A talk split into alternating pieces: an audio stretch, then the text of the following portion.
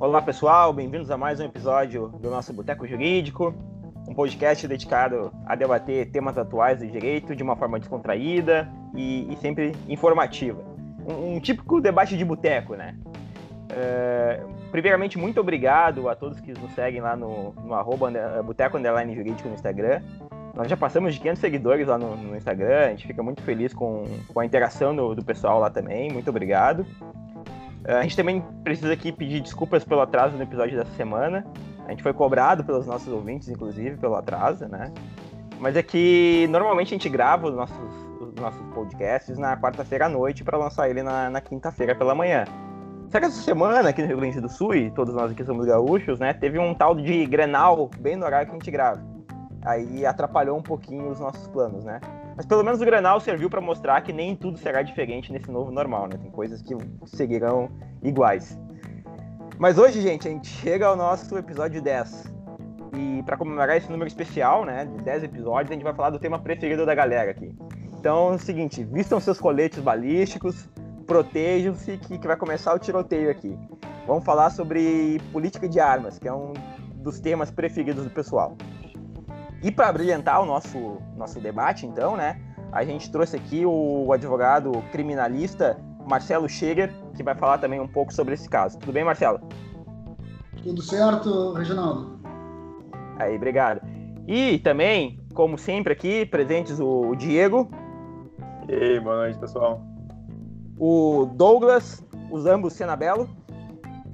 Fala, galera, boa noite Henrique Schaefer, que a gente chama de Quinho, então gravem Quinho. Opa, boa noite. O Matheus Vigano. Boa noite, pessoal. E eu, Reginaldo Bueno. Então, gente, vamos começar o nosso debate, começando pelo nosso especialista do grupo aqui em armas, o, o Vigano. Vigano, apresenta um pouco do tema pra gente aí. Não, bem longe de especialista, cara. Um, vamos dizer, um entusiasta, né? Eu acho que a gente combinou assim de delimitar o tema a como, né? O problema que a gente tem no Brasil em diferenciar posse e porte de armas, a política adotada no Brasil, né, sobre aquisição e direitos de posse e porte do cidadão, e basicamente a questão de definição. Pode portar armas, não pode portar armas, qual tipo de armas devem ser liberadas, qual tipo de armas não devem ser liberadas e quais os requisitos para isso. A gente vai delimitar mais ou menos por aí, né, nesses três tópicos. Uh, eu quero passar agora a bola pro nosso mestre em ciências criminais, né? Dois, hoje temos dois, né? Uh, tanto o Douglas quanto o Marcelo. Marcelo, por favor, uh, escorra sobre o posicionamento. Ah, ok, muito obrigado, Vigano, pela introdução. Bom, eu, eu inicio minha fala aqui fazendo os cumprimentos, né, de, de, de estilo Cumprimento aí aos colegas advogados, o Reginaldo, o, os gêmeos Diego Douglas, o, o Matheus, né? o Henrique, todos os advogados. É, fomos colegas aí de Unicinos, né? É, pelo menos o, eu fui colega do Diego, do Douglas e do Vigano, salvo engano, né, Vigano? Sim. E nós temos aí, eu e o Vigano, a gente costuma discutir, a gente, a gente tem alguns longos debates aí via WhatsApp, né? É, em torno desse tema tema, o tema das armas, né? É, bom, primeiro ponto que eu queria deixar claro aqui para os ouvintes é que eu não essa temática é, político criminal de armas não é, é uma, a, uma área que, que, que, eu, que eu pesquise a fundo, né? Eu sou estudo ciências criminais, sou advogado criminalista, a gente atua em muitas, muitas situações envolvendo violência armada, né? É, violência com uso de arma de fogo. E me parece que esse é um tema, assim, primeiro ponto, é um tema que desperta paixões, né? É, desperta paixões. Em todas as eleições, é, esse tema de liberação ou não de armas de fogo ele vem à tona, né? É, existe uma divisão muito clara assim entre esquerda e direita, né? Em torno dessa temática, né? mais armas, menos armas, ou sem armas. Né? E iniciando a minha fala, eu queria trazer para os ouvintes, trazer a discussão para os colegas, a origem aqui, pelo, pelo menos no Brasil. Né? Tudo começou, pelo menos a discussão moderna, a discussão recente, nós estávamos ali, nem na faculdade, nem na faculdade nós estávamos. Né? Nós estávamos indo no ensino médio e surge o Estatuto de Desarmamento.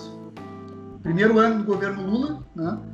É, lei 10.826, né, de 2003, vem lá o artigo 35 do Estatuto do Desarmamento que dizia é proibida a comercialização de arma de fogo e munição em todo o território nacional. Então, no primeiro ano do governo Lula, se proíbe a comercialização de arma de fogo. Claro que logo no seu parágrafo uh, primeiro, já se dizia que só entraria em vigor essa norma após um referendo. Tá? Então, daí que surge o referendo de 2005. Em 2005, eu estava ingressando na faculdade, primeiro ano na, na Unicinos, né? inclusive votei no referendo, e não recordo o que eu votei na época, mas a pergunta, vocês recordam eh, qual era a pergunta do referendo? Pergunto para os colegas aqui. Vocês têm essa lembrança, mais ou menos? Eu lembro Não. que ela tinha uma dubeidade na, na, pergunta, né? Ele tinha algo, algo, algo nesse sentido, né? Se, se discutiu isso depois, inclusive. Os que perderam a, a, a votação, depois se discutiu sobre se, se, foi formulado corretamente a pergunta. Mas, assim, ó, leio para os colegas aqui. A pergunta que foi feita no referendo, tá? É, você é a favor da proibição do comércio de armas e munição no Brasil? Era isso. Você é a favor da proibição? Sim ou não? Né? Essa era a pergunta. Então, retomando, nós tínhamos ali é, o Estatuto de Armamento dizendo que proibiria o comércio, mas que, ó, essa, esse dispositivo só entra em vigor após referendo da população. Vem o referendo e se pergunta, e aí, vamos, você é a favor da proibição? Sim ou não? O que, que ganhou? Ganhou um não. Com mais de 60% de votos, é, a população diz que não é a favor da proibição. Ou seja, o que, que se entende? Então, segue a comercialização de armas e de munição no Brasil. Um detalhe que eu chamo a atenção aqui, no Rio Grande do Sul, é, o índice de, de rejeição à proibição beirou os 90%. Foi 86% no Rio Grande do Sul, é, com as pessoas dizendo que eram contra a proibição do comércio é, de armas de fogo. Tá? Bom, é a primeira situação aí que chama atenção. É, o referendo autorizou, ou, ou melhor, é, liberou geral o uso de arma de fogo no Brasil? Essa é uma pergunta importante. E a resposta é negativa, né? porque sequer foi perguntado isso. Então a questão é a seguinte: se permite a comercialização. Agora, outra pergunta que se faz: é, essa comercialização vai ser feita com critérios ou não? Esse é, esse é um ponto fundamental, que é o que se traz muito no, no debate político de hoje. Ah, é, entrou agora o, o, governo Bolsonaro, né? Uma, uma, um programa de governo de, libera, de liberar geral, né? digamos assim de, de, liberalização do comércio e de uso e de porte no porte da, das armas de fogo. A pergunta é, lá atrás, lá em 2005, se liberou geral? Me parece que não. Se autoriza o comércio, ok. Mas vai ter critérios? Sim ou não? E é o que aconteceu. Né? O pós-referendo, o que, que se fez? O que, que se produziu em termos de legislação? Se criaram vários critérios né? na, na, na no uso, no direito ao, à posse e no direito ao porte. O, inclusive o direito ao porte com maiores restrições, né, por óbvio. E chama atenção aqui para o seguinte: é... e aqui eu até abro a margem, acho que é importante discutir esse tema, né? É, existe uma correlação entre armas de fogo e violência letal? Acho que esse é um tema primordial, né? Que é, inclusive é o objeto aqui de uma das nossas discussões. Ah, porque nós estamos falando de política criminal, né? É, política criminal envolvendo arma de fogo. A questão é essa: é, vamos liberar geral ou vamos manter com restrições? É, a única certeza que o referendo nos deu é de que não cabe proibir. Vocês concordam comigo? Não cabe proibir. Agora, sim, pode comercializar, com critérios ou sem critérios. E esse, esse relacionamento de eh, arma de fogo em circulação, né? com violência, uh, violência urbana, existe essa correlação, essa correlação, é isso que eu chamo, iniciamos o debate talvez por aí, né? Gente, mas, antes, de, mas, antes pra, de pra... Deixa, deixa eu só, aqui, antes da gente começar a debater, só falar uma coisinha que eu acho que até antes da gente entrar nesse ponto que é muito importante se, se, a, se tem correlação entre, entre arma e violência, eu acho que é importante explicar, porque também é um, um, um, um uma dos ideais nossos aqui no programa, que é explicar o direito, né? Então é o seguinte, eu acho que é importante explicar, e aí Douglas, é, Vigano podem falar, é, que, vamos lá, venda de arma, autorização da venda de arma, como bem o Marcelo falou, não é algo do governo Bolsonaro. Isso é algo que lá desde o referendo há uma autorização para a compra da arma, né? E aí tem que ter essa diferença entre, entre, entre posse, entre a, a compra da arma, né? E o porte da arma. E é interessante que a gente fez uma pesquisa no nosso Instagram e 69% das pessoas que responderam a primeira pergunta, perguntando se o cidadão teria o direito de comprar uma arma para ter em casa, uh, eh, 69% das pessoas responderam que sim, o cidadão tem esse direito.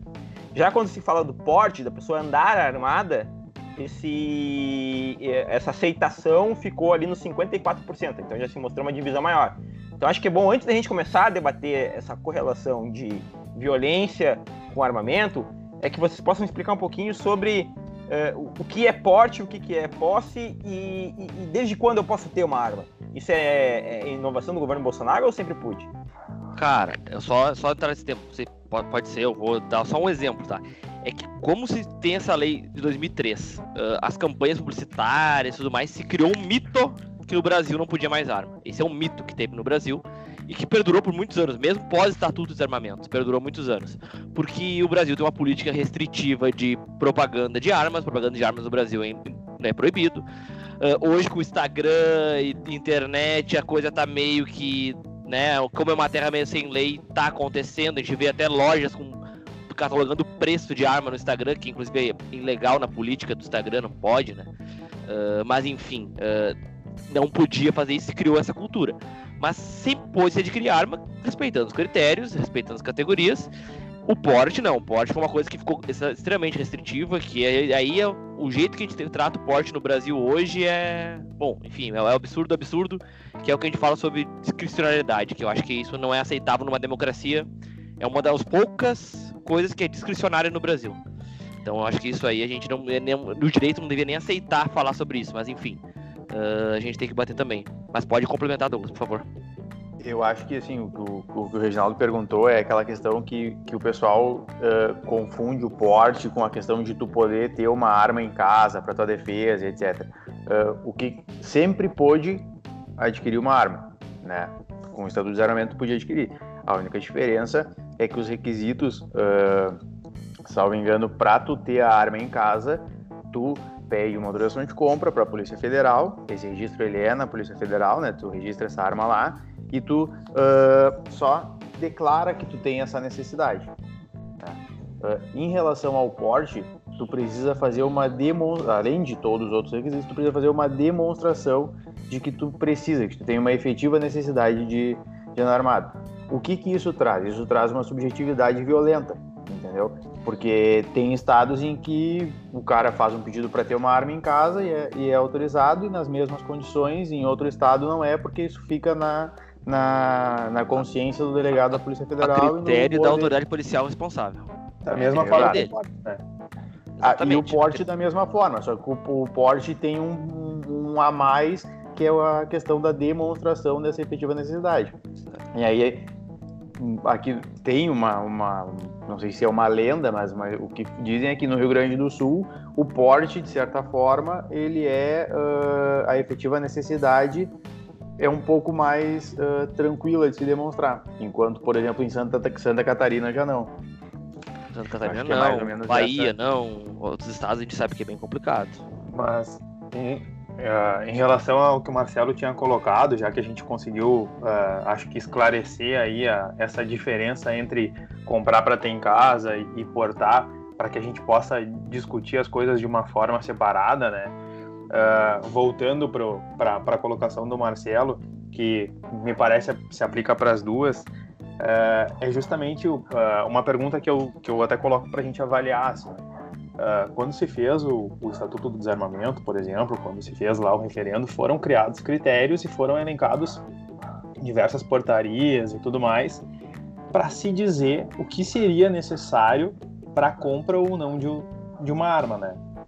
Por que, que naquele momento em que os critérios eram, de certa forma, mais restritivos, não se discutia se ele estava restringindo ou não, afrontando ou não algum direito do indivíduo? E por que que agora, quando a gente coloca talvez um critério que, que no final do dia possa ser mais, uh, mais, mais acess acessar mais fácil, né? tornar mais acessível uh, o acesso às armas, uh, seria um grande problema, entende? Até porque, respondendo, por exemplo, a, a pergunta do Marcelo, se, se existe uma relação entre a questão das armas com uh, os crimes mais violentos, acho que era isso a, a, a pergunta, né? Na verdade, uh, a minha percepção é de que é aquilo que, que dizem, né? Que uh, não é as armas efetivamente que matam, né? As armas são o objeto. Quem efetivamente comete o ato, quem, quem puxa o gatilho, é o, o próprio agente, né? O, pró o próprio indivíduo, entende? Poderia então a gente isso com uma arma, com uma faca, com um machado, é. com um carro, com qualquer outra pare... coisa. E me com parece que a gente e me parece que a gente restringir a possibilidade de das pessoas terem o acesso ao armamento pelo fato de que algumas pessoas usam de uma maneira equivocada uh, não seria tão razoável assim, né? Não sei o que, que, que, que vocês acham, até o, o, Marcelo também não, não chegou a dar a posição dele. Tá, deixa, assim, deixa, eu, deixa eu trazer algum, algumas informações. É, o Reginaldo comentou ali sobre a pesquisa do Instagram, acho, né? 69% das pessoas uh, gostariam de ter arma dentro de casa, é isso? Apoiam, acham que, o cidadão tem o direito de ter arma em casa. Tá. Deve e... ter o direito. Ok, não, não, que elas queiram ter, mas que, não, as pessoas têm o direito. Tá. Exato informação, assim, eh, dados estatísticos.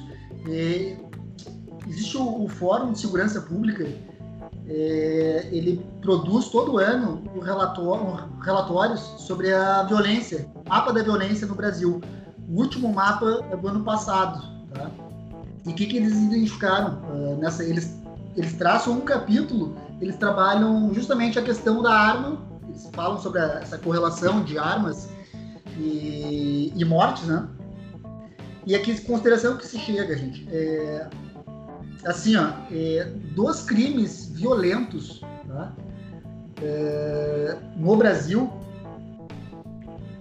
dos crimes violentos, é, 70%, 70% dos homicídios no Brasil, quando a gente considera, ah, morreu de quê? Morreu a facada, morreu atropelado, morreu 70% dos homicídios no Brasil, e esse é, uma, é um dado que vem assim, é constante, vem de 2010 em diante e não muda.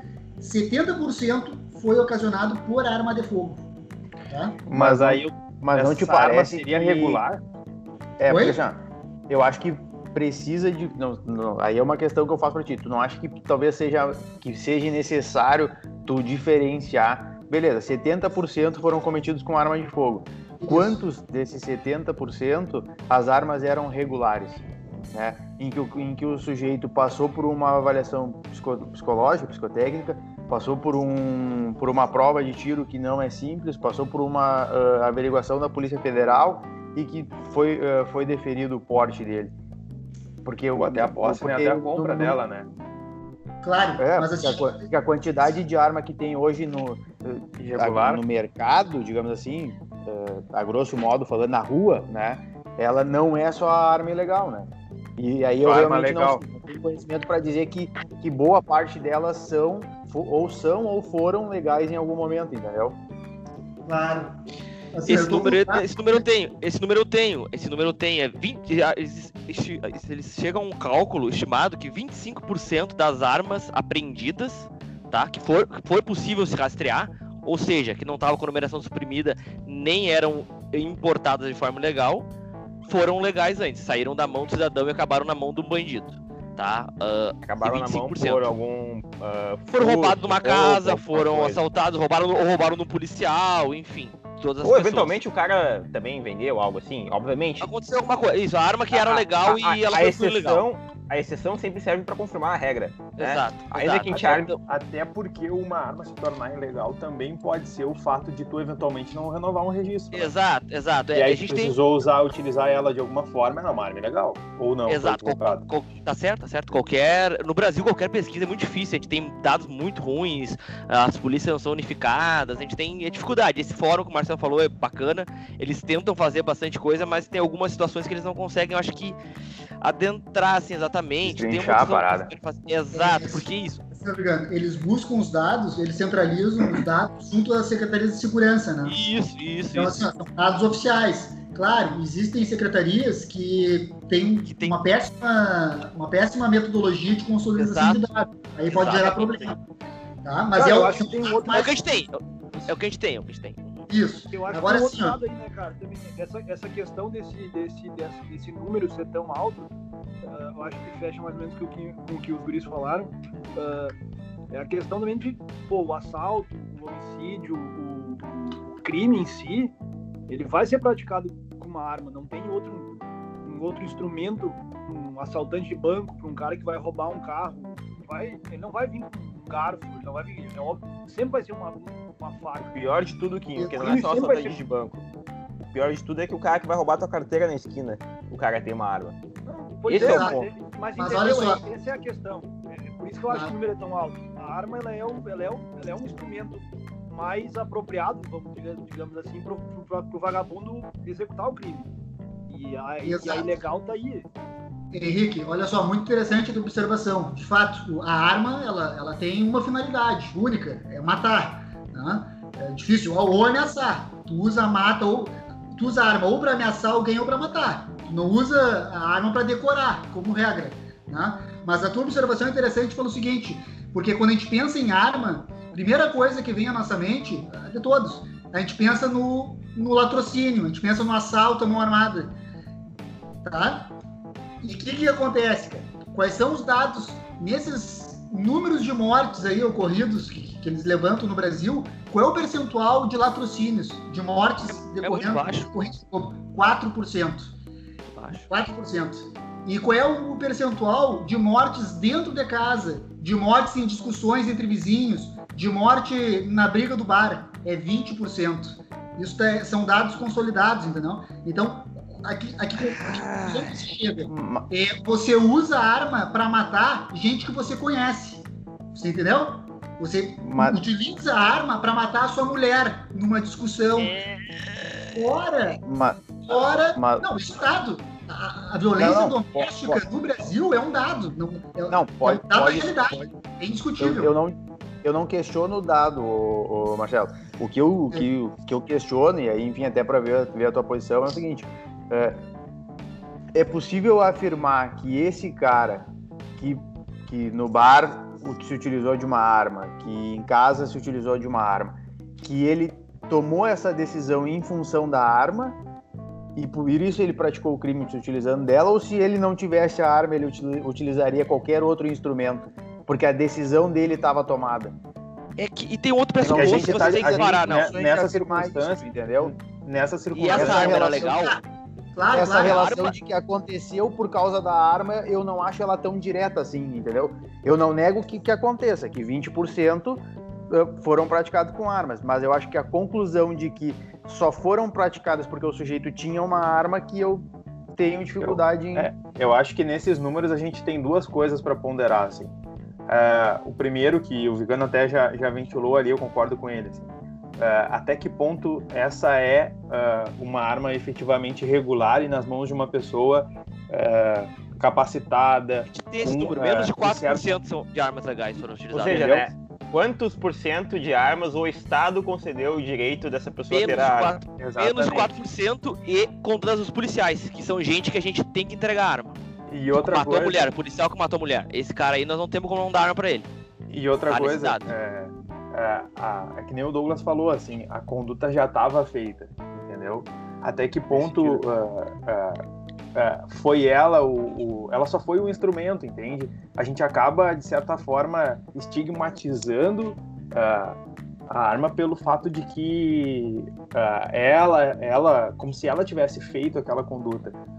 A gente sabe que hoje em dia a violência doméstica, o homem bate na mulher com as mãos, entende? O homem pega um, pega um, um, qualquer instrumento, uma cadeira, qualquer coisa e, e toca e agride, entendeu? Então acho que é, é, não é não é o instrumento o problema, mas sim as pessoas, né? E eu acho que, enfim, é, além de, dessa questão do, do, do, da decisão já está tomada, tem a questão de que, de certa forma, quando tu barra a possibilidade, porque na minha, na minha visão, não sei qual é a visão dos guris, mas na minha visão, não é se liberar o porte de arma para que o cara vá no, no Big da vida e compre uma, uma CTT.40 e saia por aí com ela dentro do carro fazendo o que quiser, entendeu? Eu, a, a minha posição é de que as pessoas têm que ter o direito de, querendo, encaminhar o seu pedido de porte e que isso não fique na subjetividade de, um delegado que da Polícia requisitos Federal. objetivos, né? Que tenham requisitos objetivos para que possa ser avaliado, né? Por quê? Porque eu não acho que seja, seja correto que, se, que, de certa forma, se puna de maneira prévia e se safe o direito do cara de escolher se ele quer ou não andar armado. Porque, assim, uh, o fato de, de, eu optar por andar armado, eu não sei até que ponto ele infringe um, um, um direito de terceiro, entendeu? Aí Fica Cara, deixa eu o questionamento pro, que, pro Marcelo que, pelo... que, que, pensa pelo lado contrário, no caso. É, tu que tem uma, uma, uma, uma ideia até uh, contrária, claro, né, ao, ao armamento. Uh, em que sentido tu acha que o Estado tem o direito, ou que argumento, né, qual fundamento o Estado teria o direito de cercear o, o meu direito individual de optar por quero ou não quero uh, comprar ou eventualmente ter o porte e tal. Por que, que, o, por que, que tu concorda que o Estado possa cercear esse meu direito? Se é que tu concorda, não sei. É, não, não sei se tu concorda, mas tô, imaginei que sim. É, deixa eu complementar a tua pergunta. Vai nesse mês, vai, deixa eu complementar a pergunta, já aproveitando o gancho. Uh, se uh, com a liberação, vamos lá, com, essa, com, esse, com, essa, com esse aumento, com a flexibilização da, da, da, da do uso da arma, eu fazer um contraponto com, por exemplo, ah, liberou determinado tipo de droga. Até que ponto o cidadão vai, vai começar, qual o reflexo que isso tem, entendeu? Porque o acesso à arma, todo mundo sabe que se eu quiser comprar uma arma hoje, eu compro uma arma no mercado ilegal, aí o cara acha, entendeu? Não vai ser isso aí que vai proibir. Eu faço um contraponto com a droga também, entendeu? Ah, uh, quero comprar determinada droga, tá aí. Agora liberou determinada droga vai aumentar o consumo dessa droga por ela estar liberada? Qual, isso vai, vai, vai influenciar de que forma? Entendeu? Essa, essa flexibilização da arma. Tá, olha só. É, sobre a questão aqui da. Ah, o Estado tem o direito de restringir, sim ou não? Bom, essa pergunta eu posso tentar esboçar uma resposta trazendo outros, trazendo, trazendo situações diversas, mas que também se aplicariam. Isso aqui é uma questão aqui de, de cunho ideológico, de, de, cunho político. Ah, o liberalismo, qual é o, até onde pode ir o Estado? Né? Essa é a pergunta que se faz. E aí eu, eu, eu questiono a vocês, é, a gente pode, por exemplo, eu posso vender o meu rim para pagar a faculdade do meu filho? Eu posso? Ou o Estado proíbe? é proibido. No Brasil eu não posso. Violaria uma, a dignidade da pessoa. A pessoa que comprar um rim meu é incabível. Mas é a arma violaria. Eu não posso, eu não posso. Viola a dignidade da pessoa. Mas eu, deixa eu continuar. Aborto. É, a pessoa, todo mundo pode abortar? Eu tenho liberdade para abortar? Eu acho que deveria ser restrito. A questão das drogas. Eu tenho liberdade para consumir tudo que eu quiser e para comercializar? Por que não? Então, assim, ó, é, é, essa é uma discussão em torno de até onde o Estado pode regular as relações sociais. Tá? Eu não estou dando uma resposta pronta para vocês, mas, por exemplo, é, o aborto no Brasil é proibido. Na Alemanha é autorizado o aborto até o terceiro mês. Até o terceiro mês uh, de gestação, a, a pessoa pode optar legalmente por abortar. Tá? É, no Brasil, a questão, voltando à questão da arma, no Brasil, é, para a pessoa portar arma, tem que atender ao requisito necessidade, tem que demonstrar diante da autoridade policial. Na Alemanha é igual. O porte de arma na Alemanha existe lá o requisito da demonstração da necessidade, que é um requisito queira ou não, é subjetivo também, né? É a polícia que vai dizer quem tem necessidade e quem não tem. Então, como que eu enxergo isso? É um modo de dar uma espécie de regulação. Ó, não pode tudo para viver em sociedade. Então, assim, ó, eu não posso sair com uma metralhadora, eu não posso sair com um fuzil. E não é qualquer um que pode sair com uma pistola ou com um revólver 38. Então, assim, ó, é, são espaços é, de regulação que o, que o Estado ocupa, né? E claro, é, a gente vive num pêndulo de vai e vem, né? De acordo com, com o ar político, em, em que nível de, de, em que nível civilizacional que a gente está, né? Onde hora pode mais, hora pode menos. Agora, assim, ó, só para uh, é, finalizar aqui, é, eu não quero me extrapolar no tempo. Agora, a questão da correlação ali, é, de arma, crime e proteção, né? Eu dou um exemplo para vocês. A Dinamarca, por exemplo, ela proíbe a aquisição e o porte de armas de fogo. A Dinamarca, país escandinavo. A vizinha Noruega, ela permite que todo mundo se arme. Então, assim, ó, dois países vizinhos, um com uma política totalmente restritiva e um país com política liberatória. E quais são os resultados que nós temos aqui? O que, que vocês acham? Nível de mortes, com violência, etc. Eu respondo, é idêntico.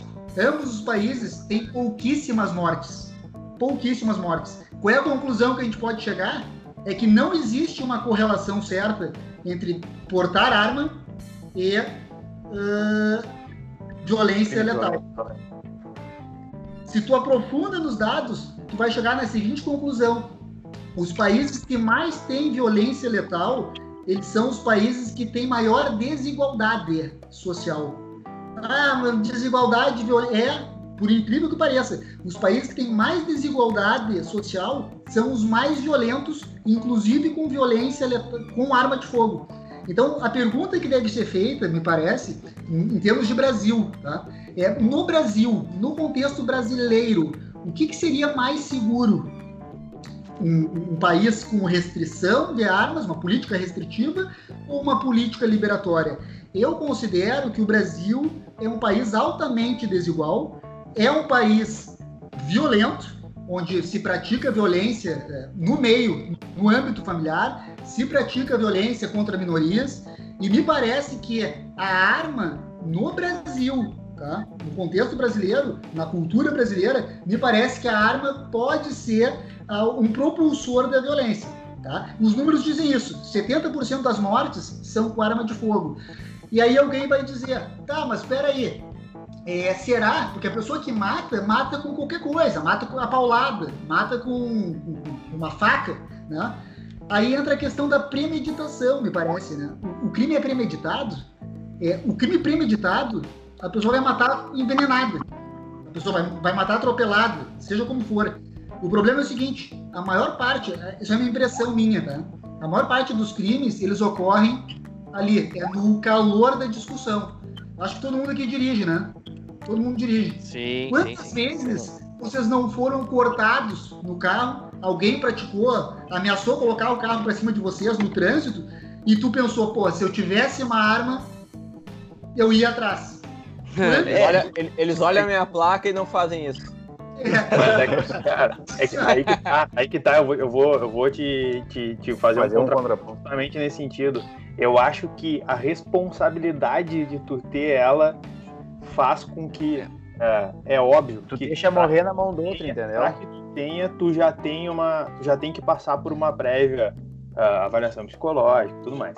Mas a responsabilidade de ter te faz ser uma pessoa diferente, entendeu? Eu não, cara, eu, eu, eu, eu posso te dar alguns exemplos, claro, sem citar nomes, de pessoas que, que, que, que têm e que, cara, são extremamente tranquilas. O circo tá pegando fogo, ah, tá, tá, tá brigando, tá, Entendeu? O pau tá comendo, os caras estão com faca cara, e os caras não intervêm. Morre é. na mão eu, eu tô lembra, fora, tu lembra eu, do, do tio do Homem-Aranha falando pra ele? Grandes então, assim, poderes, grandes responsabilidades. Eu acho. A arma acho, vai muito nisso aí, cara. Eu acho que assim, uh, essa, essa circunstância é que o que a gente, o que a gente tem que uh, definir e ponderar aqui no, no Brasil, na minha percepção pelo menos, é uh, tem que liberar? Tem. Mas tem que liberar geral? Não, não tem. Entendeu? A gente tem que ter algum tipo de critério, algum tipo de parâmetro. O que acontece hoje é que os parâmetros postos são extremamente restritivos e subjetivos, entendeu? A subjetividade na mão do, do responsável por dizer uh, defira ou indefira o teu pedido é, é o que me parece como absurdo. E Até a gente já concluiu aqui, questão, a gente já concluiu aqui em outros episódios que todo mundo tem uma carga pessoal nas suas decisões. É, então, ou seja. A gente, a gente trabalha com um processo, né, Marcelo? Tu pega um juiz, promotor, tu vê que, que certos casos não. eles são tendenciosos. E só, e só pega o juiz a uma pessoa uma linha, uma linha de ou não. Da própria desigualdade, que nem o Marcelo falou que o Brasil é um país desigual e o acesso ao armamento acaba uh, demonstrando uh, ou ratificando essa desigualdade. Porque hoje o custo para que tu possa exercer o teu direito de legítima defesa a partir da compra ou até mesmo do porte é muito alto. Entendeu? Uma pessoa que pode ter uh, uma imensa necessidade, mas que não tenha condições, porque o, o processo é caro, não vai ter acesso. Tu entende? Então, uh, além uh, toda essa essa imagem que se cria de que restringir, de que, meu Deus, tu tem porte é um absurdo, ou coisa do tipo, uh, faz com que o processo se torne caro e afaste das pessoas esse direito de, se quiserem, uh, alcançar. Porque hoje em dia, se tu quiser se tu efetivamente tiver uma necessidade, a lei te garante que tu pode comprar e tu pode ter teu porte deferido. A questão é, claro, uh, a subjetividade que acaba prejudicando, mas não deixa de ser um. Até onde eu sei, é um direito meu pedir e ter meu porte deferido se eu demonstrar minha necessidade. A questão é o que é essa necessidade? Por que, que tem Cara, que ficar subjetivo? A, a gente tem. Posso só completar? A gente tem, por exemplo, tá? Uh, Santa Catarina é o estado que tem mais arma per capita no Brasil. Ele tá longe de ser o mais violento.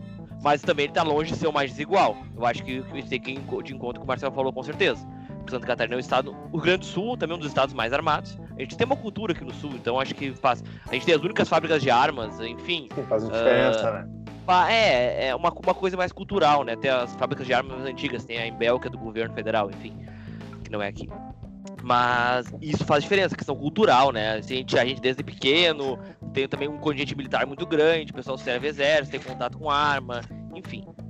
Uh, e a gente teve um aumento nos últimos dois, nos últimos dois não digo, já dá para dizer que são nos últimos quatro anos, três para quatro anos, uh, no, número de armas. E os homicídios não vêm seguindo essa mesma linha. Nos últimos dois anos, os homicídios decaíram e o número de armas aumentou. Então essa correlação a gente também tem que afastar.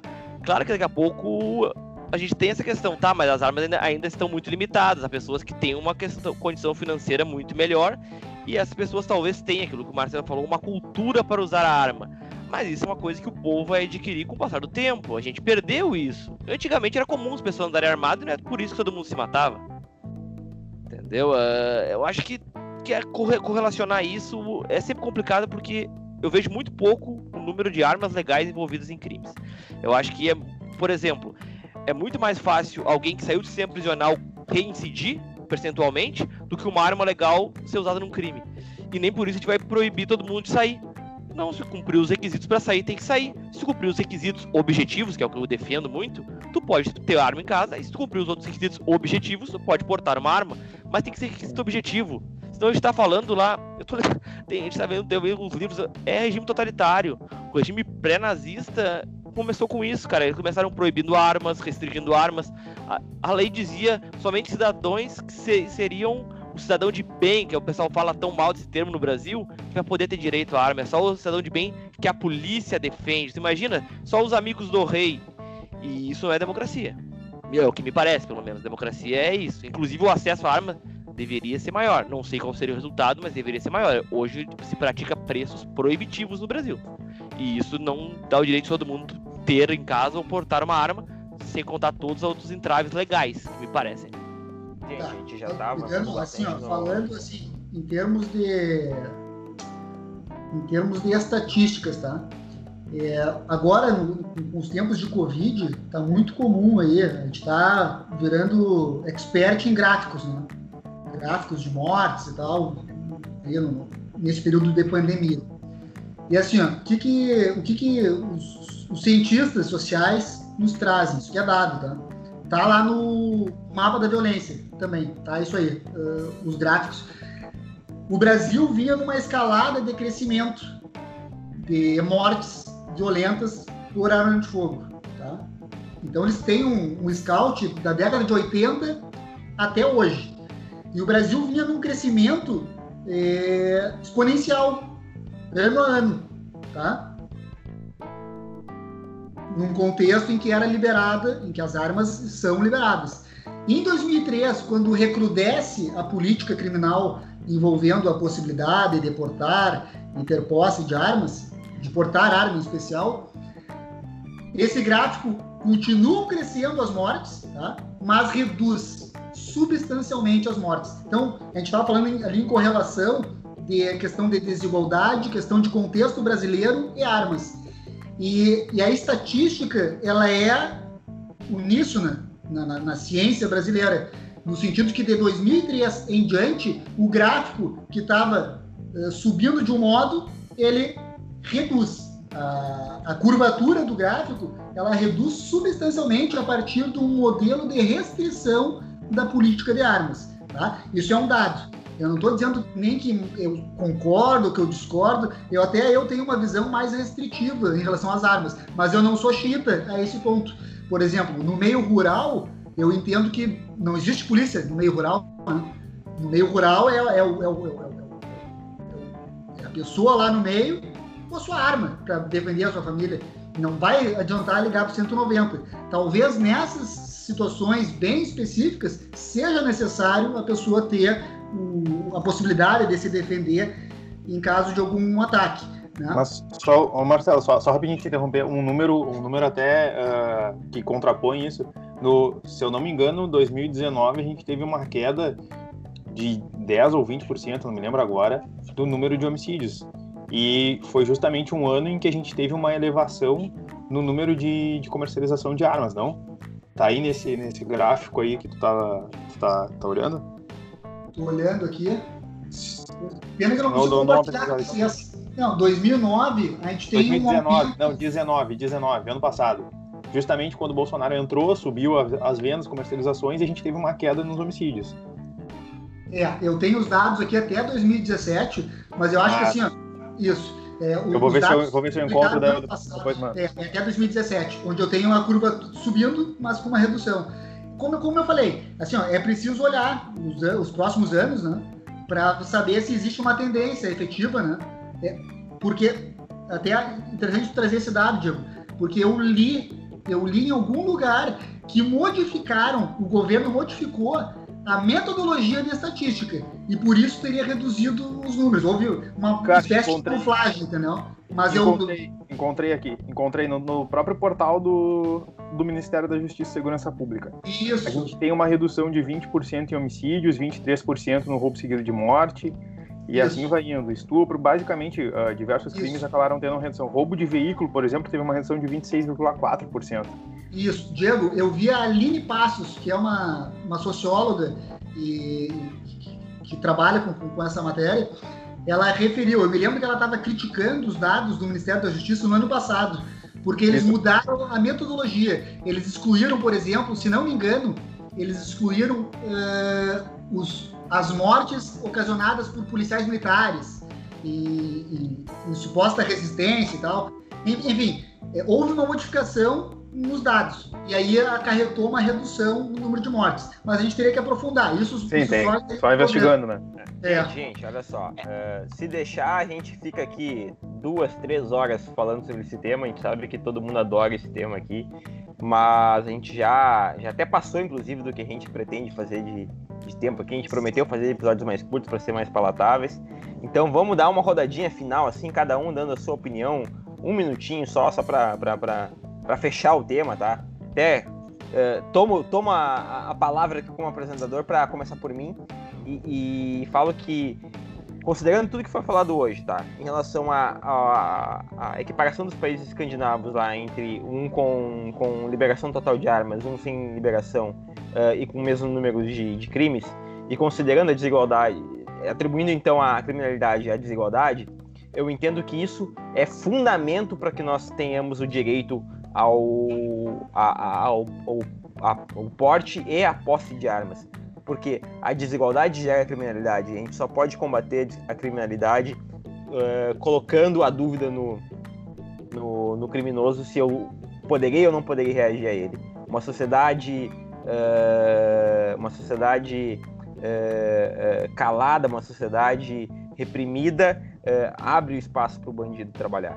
Eh, eu também acho que essas questões de restrições de eh, restrições não, desculpa, eh, reduções de criminalidade ocorridas nos últimos 10 anos, elas não representam não não elas não representam nem a, a questão da da, da, da da política de armas e nem a, a nenhum outro tipo de, de estatística. Elas representam a demografia. Estatisticamente, os criminosos têm um, um- um prazo de validade, vamos dizer assim, uma expectativa de vida muito menor do que a população normal. E a população brasileira envelhece. A população brasileira está envelhecendo. Ou seja, temos menos pessoas jovens. Tendo menos pessoas jovens, nós temos menos pessoas passíveis de entrar no mundo do crime, porque as pessoas no mundo do crime não duram tanto tempo. Então acho que a demografia pode contar muito nessa questão e não a restrição ou liberação de armas. Mas então, essa é a minha opinião. A minha opinião é que o cidadão deve ter o direito de posse de- e, e de porte com critérios objetivos e não subjetivos. Ah, Diego, qual é a tua opinião? É, eu- eu compartilho, já, já devem ter notado, né? Eu compartilho dessa ideia de que é um direito, sim, que, que, que não poderia ser cerceado. E que, inclusive, a leitura que eu faço é que ele não é. Que a gente tem, sim, a possibilidade de ter a, uma arma em casa, ou no trabalho, efetivamente, e ter o porte. A questão é que, com o desenrolar do tempo, se criou ah, portarias e normas e, e várias coisas que acabaram restringindo isso. E quando a gente tenta, ah, quando se tenta mudar, acaba se parecendo um problema. Mas na verdade não é. Eu acho que, que sim, tem que dar o acesso. Como a gente já falou, tem que ter critérios específicos e objetividade na avaliação. Eu acho que só a partir daí a gente vai efetivamente é, poder dizer que que, que tá, tá, tá solucionado esse problema, entendeu? Não pode ficar o bel prazer de mudar, como o Marcelo falou, que ah, essa questão tem um cunho bastante ideológico, não pode mudar a ideologia de quem governa, de quem toma a decisão, e simplesmente mudar a decisão aqui no final no sentido de ah, defere ou indefere eventualmente um porte de arma. Assim como não pode o delegado da Polícia Federal aqui do Rio Grande do Sul deferir porte de arma numa situação e numa situação idêntica o delegado da Polícia Federal de Santa Catarina indeferir porque ele entende que não tem efetiva necessidade enquanto aqui entende. Então a gente ah, isso é absurdo, a gente não está falando de, de igualdade, né? Então ah, essa, essa é a minha posição, a, a, a liberação dentro de requisitos e requisitos objetivos para que a gente efetivamente possa possa garantir, né, o acesso das pessoas de uma forma correta e, e segura, principalmente, para as armas. Girada da mesa, Douglas. É, eu falar agora, depois do Diego, vai, vai parecer repetição, né? Porque, enfim, a gente já conversou Isso que as pessoas não esse- estão, só estão nos ouvindo. Se elas estivessem vendo, elas teriam certeza que é uma repetição. repetição, né? O- A gente já conversou tanto sobre essas questões de armas e, enfim, que que eu, que eu também compartilho da ideia de que uh, primeiro, é permitido. Hoje a legislação te autoriza a ter a arma em casa e te autoriza a portar uma arma, desde que preenchido aqueles requisitos. E que me parece que o que se precisa hoje é uh, eliminar a subjetividade desse processo. Né? Eu não quero ficar na mão do delegado da Polícia Federal, tá ali ou não de bom humor na hora que ele vai avaliar a minha demonstração de, de efetiva necessidade.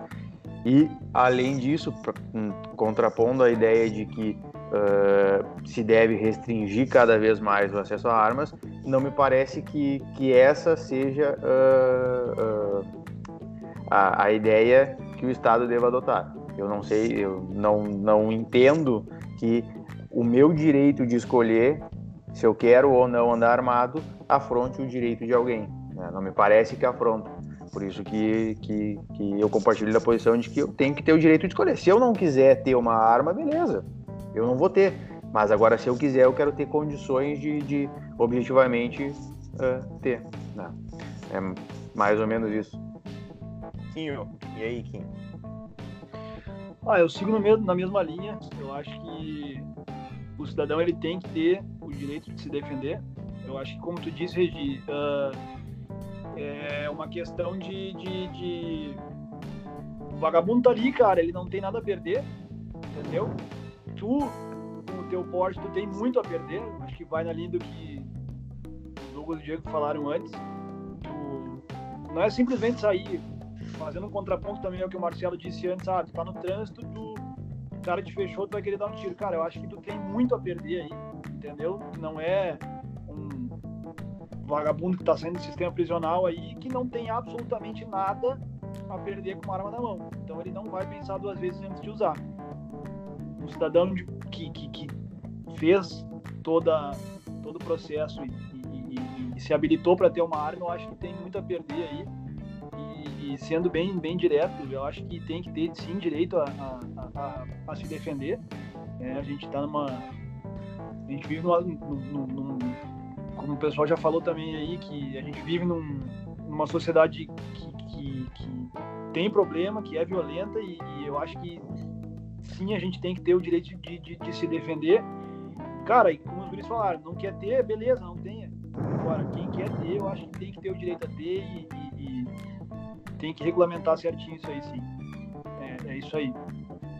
Obrigado, Quinho. E Marcelo, tuas considerações finais? Bem, é, vamos lá. A arma de fogo no ambiente urbano ela é um bom instrumento de ataque, tá? mas é um péssimo instrumento de defesa. O Instituto Brasileiro de Ciências Criminais é, produziu uma pesquisa tá? onde demonstrou que vítimas de assalto, quando estão armadas, elas possuem 56% a mais de chances de ser mortas.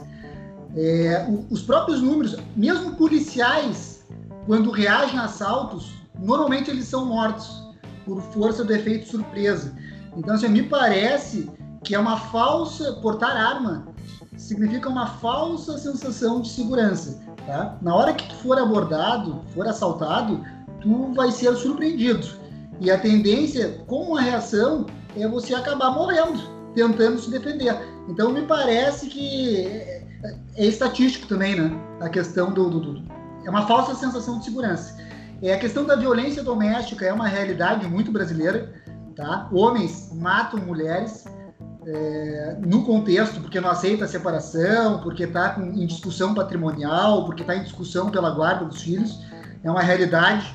Mulheres morrem é, vítimas é, de violência doméstica e a arma me parece que é um propulsor, é um facilitador para ocorrência morte. Tá? Só que, vejam, podemos discutir até amanhã sobre, esse, sobre, essa, sobre essa temática.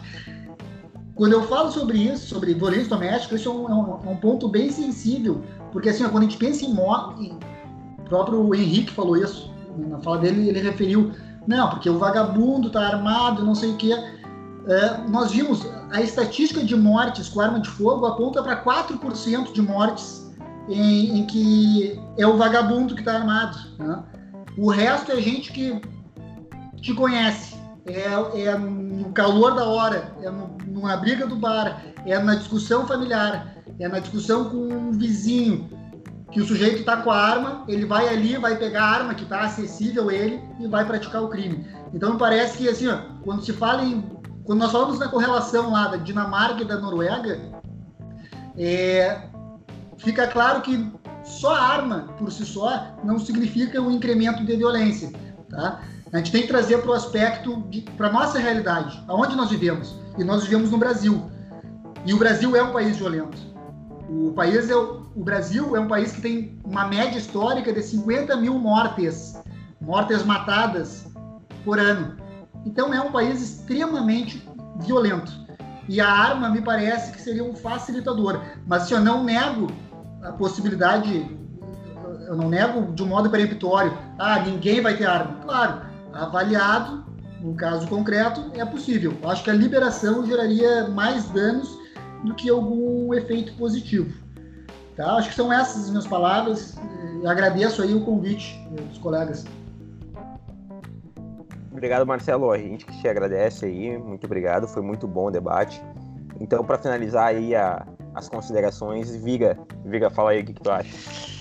Cara, então assim, também compartilho do pessoal a mesma questão, porque é uma questão democrática, né? Tu não pode aceitar num Estado democrático que algum servidor público decida a tua vida discricionariamente. Se a gente não aceita que um juiz faça isso, a gente não pode aceitar que um delegado faça isso.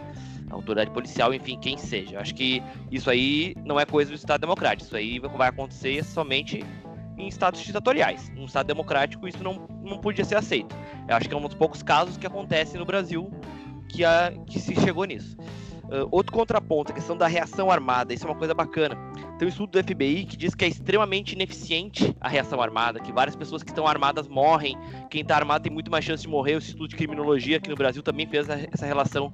Só que tem um problema gravíssimo na metodologia usada, e isso aí tem um cara, um ótimo, ótimo autor, que é o John Lott Jr., ele rebate esse, esse tema do FBI, que vai de encontro com essa mesma pesquisa no Brasil que muitas reações armadas, que acontecem mais de 3 milhões de reações armadas nos Estados Unidos, e elas não são documentadas, porque quando eu me antecipo a um fato e eu acabo não atirando, eu, ou atirando e não acertando, muitas vezes não são nem registradas a ocorrência policial, e isso não vira estatística. Essa é uma grande questão. Então, isso, a gente, eu conheço gente, uh, todo mundo que conhece, gente que nunca, não atirou e usou a arma para afugentar cabeça, talvez se lembrou de um assalto. E ele não foi na delegacia lá registrar essa ocorrência. Então não ficou lá registrado nos índices brasileiros que foi evitado um assalto pelo uso da arma de fogo. Então, esse é o primeiro ponto, né? Uh, esse é o primeiro ponto. Outro, outro ponto sim, que eu acho que, também que a gente tem que debater é a questão da violência da mulher. Eu concordo que o Brasil tem um grave problema com isso ainda. A gente tem, a gente tem que superar isso. Só que aí essa a questão também das armas são usadas para matar quem tu conhece, realmente são mesmo. Só que a maioria dos homicídios, bom, o Marcelo trabalha, o Douglas trabalha com isso, tu for no fórum, é reincidente. A maioria dos, a maioria dos homicídios são cometidos com um tiro na cabeça a título de execução. É, no, a, nosso, no contexto geral, questão de guerra de facção, briga por pontos de tráfico. Esse é o grosso das pessoas que morrem por arma de fogo. O Ceará tava com índice super bom, agora baixou, agora baixou, depois subiu de novo, porque teve greve da polícia no Ceará, as facções começaram a se matar loucamente de novo. Então, esse é um outro dado que a gente tem, a gente tem que refinar esses dados. Eu acho que é bacana a gente refinar esses dados para chegar numa conclusão um pouco mais mais assertiva se é ou não é. A Inglaterra não, não permite porte de arma de fogo e estão matando pessoas a facada muito mais percentualmente que os Estados Unidos com arma. Aí o Galum Brilhante teve a ideia o que vão proibir as facas. Aí chega esse ponto, né? daqui a pouco eles vão querer proibir as pedras. Uh, não é por aí, né? Eu acho que polícia, política criminal não, não, não tá envolvida com isso. Eu acho que é um pouco, pouco à parte. Mas eu acho que isso aí, eu quero agradecer ao Marcelo que veio aqui, enfrentou, foi quase um 5 contra 1, um, mas a gente precisava do cara que contrapõe e contrapõe bem. O Marcelo, a nenhum ponto a gente consegue dizer, não, tu tá errado, não, não é isso, eu acho que contrapõe bem.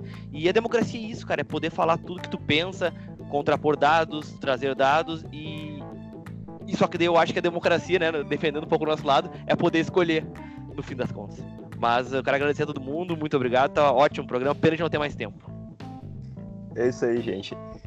É, é verdade, Viga, é verdade. O Marcelo aqui ficou numa, numa sinuca, né? pessoal aqui todo com, com pensamento, mas a ideia sempre do, do, do Boteco é essa: a gente poder discutir o tema de uma forma aberta né? Trazer a opinião de todos, trazer o contraponto. Não existe verdade trazer... absoluta, né? Não existe, exato, não existe verdade absoluta. A ideia sempre é, é, é tentar esclarecer o, o fundamento jurídico para tentar achar um, um consenso, às vezes não tem consenso, tentar achar uma resposta.